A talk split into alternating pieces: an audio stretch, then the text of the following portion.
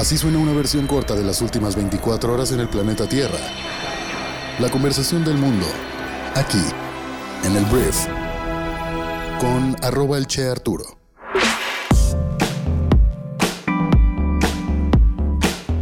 Muy buenos días, bienvenidas, bienvenidos a esto que es el Brief para este miércoles 27 de julio. Estamos a la mitad de la semana y pues vamos a comenzar con esto que es el Brief. Comencemos hablando de violencia en nuestro país, porque el día de ayer el INEGI, que es el Instituto Nacional de Estadística y Geografía, le informó al país que México registró 35.625 homicidios en 2021 y es una cifra similar a la que sucedió o a la que tuvimos en 2020. Aunque la tasa de asesinatos en el país se redujo de 29 a 28 por cada 100.000 habitantes en un año, los datos son contundentes y no hay nadie a quien puedas engañar. Los datos evidencian que México sigue estancado en altos niveles de violencia. La mayoría de esos homicidios se ejecutaron con armas de fuego según el informe, y los estados con la mayor incidencia son Zacatecas, Baja California y Colima. A mí se me hizo curioso este dato porque al tener un gobierno federal morenista, uno pudiera pensar que los estados morenistas tendrían mejores condiciones de seguridad, pero estos tres estados están gobernados por gobiernos morenistas. Entonces, en Zacatecas, que está en el centro del país, la tasa de homicidios ha pasado en un año de 76 a 109 asesinatos por cada 100.000 habitantes. El incremento confirma la percepción de los ciudadanos que colocaron a dos ciudades del estado, Fresnillo y la capital, que lleva el nombre del estado, entre las tres más peligrosas según la visión de sus residentes. En ellas, más del 97% de la población se siente en riesgo, algo que definitivamente afecta la vida de todas las personas que viven ahí. Y hablando de la seguridad en este año, tristemente las mujeres están sufriendo mucho la seguridad en México. En lo que va del año, cada mes se rompe un nuevo récord en feminicidios y ahora se sabe que solamente en junio 281 mujeres fueron asesinadas por razones de género. Y pues aquí tenemos el gobierno más feminista de la historia, con su presidente más feminista de la historia, pero no hay forma en la que el gobierno pueda poner en paz a la delincuencia en nuestro país. O tal vez hay forma, pero no se está haciendo. Ayer hablábamos del canibalismo en Morena, cómo Morena se podría acabar destruyendo a sí mismo por estar en desacuerdo en diferentes formas. Y ayer el senador morenista Ricardo Monreal reclamó reglas claras para la elección del abanderado de Morena a la presidencia de la República y se sumó a Marcelo Ebrard cuyos operadores habían protestado, ayer hablamos de eso, porque los otros candidatos y candidata están usando recursos públicos para pues hacerse promoción. Aspirante a la candidatura de Morena, pues Monreal dijo creerle al presidente cuando asegura que no hay dados cargados, o sea que no hay preferencias, pero tiene muchas dudas en muchos sentidos con la gente que está operando eh, en nombre de Andrés Manuel López Obrador.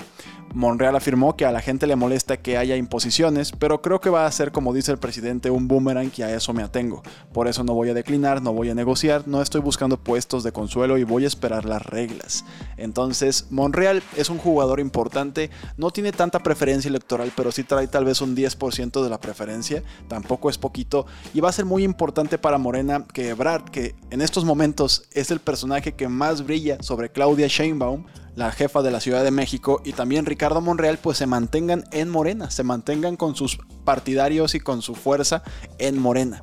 Y hablando de Claudia Sheinbaum, al parecer a Claudia se le puede colapsar una línea del metro, pero nunca las ganas y los recursos para ser candidata presidencial, porque de manera muy extraña alguien ha comenzado a boletinar todas sus actividades, dichos, palabras, ocurrencias, desde varias cuentas de correo electrónico con un hashtag o una leyenda que dice Claudia va 2024.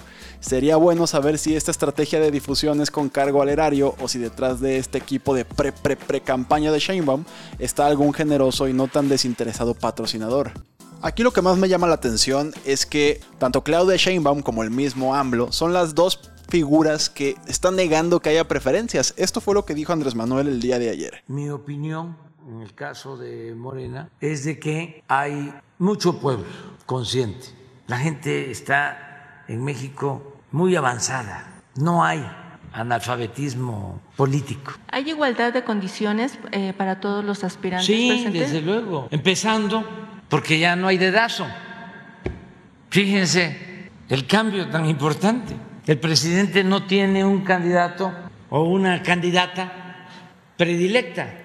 Ya veremos si eso es verdad, Andrés Manuel. Por lo pronto es lo que está pasando. Personas con mucho poder afirman que hay preferencias y hay eh, injusticias, pero otras dicen que no hay. Y esto, todo esto no es ni siquiera la oposición, todo es dentro de Morena. Morena caníbal. Esto yo creo que se va a consolidar.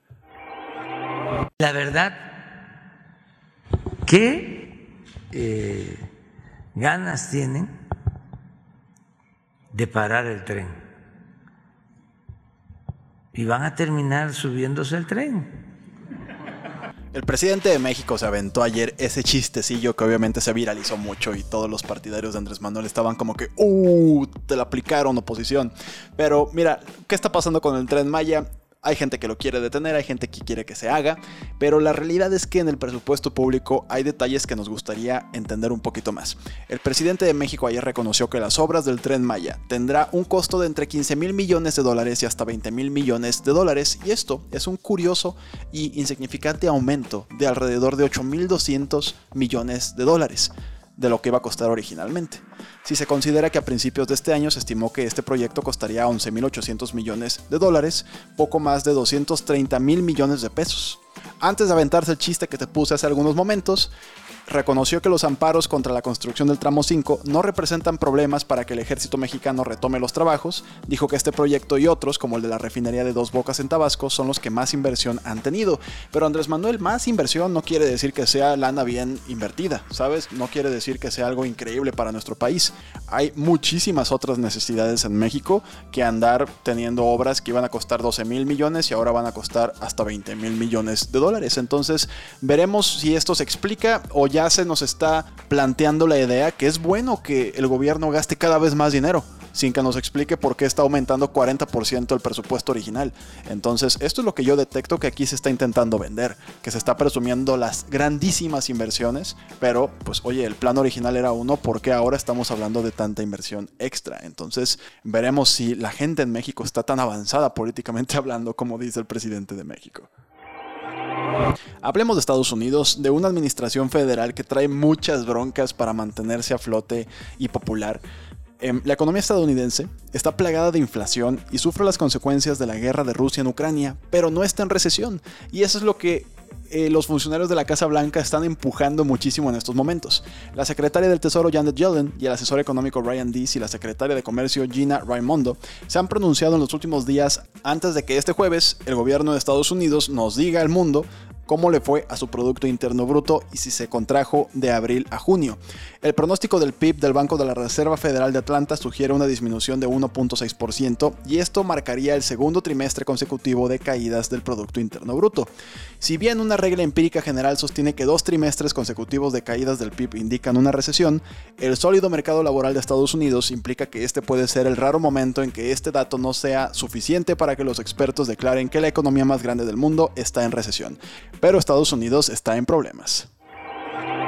Hablemos ahora de Rusia, porque Rusia ayer anunció, según su nuevo jefe de la agencia espacial, que el país abandonaría la Estación Espacial Internacional después de que expirara su compromiso actual a finales del año 2024. Y de hecho se concentrarían en crear una estación espacial independiente, que todavía no tiene nada. Pero bueno, aquí cuál es el tema, que en esta separación no se sabe muy bien cómo va a quedar pues ahora sí que la repartición de bienes. ¿Por qué? Porque la Estación Espacial es una asociación con Rusia que también involucra a Canadá, a todo el continente europeo, a Japón, y es clave para estudiar los efectos de la ingravidez y la radiación en la salud humana, una investigación que aún está inconclusa, pero es necesaria antes de que los astronautas se embarquen en viajes más largos a Marte. También se ha convertido en un campo de pruebas para el uso comercial del espacio, incluidas las visitas de ciudadanos adinerados y la fabricación de fibras ópticas de alta pureza. El tema aquí es ese que si se salen los rusos, pues se van a quedar incompletos algunos experimentos que tenían tal vez a más a largo plazo. No sabemos qué va a pasar, pero Rusia se sale del acuerdo espacial, sobre todo también por toda la tensión, todo lo que ha sucedido entre pues, Rusia y Occidente en los últimos tiempos. Hablemos de economía porque el Fondo Monetario Internacional el día de ayer, debido a la subida de la inflación y la desaceleración en Estados Unidos y China, concluyeron que había que rebajar sus perspectivas de crecimiento para la economía mundial para este año y el que viene y advertir que la situación podría empeorar mucho. En un reporte, el fondo recortó la estimación de crecimiento del PIB mundial para este año en 3.2%, 0.4 puntos porcentuales menos que lo que se había pronosticado en abril.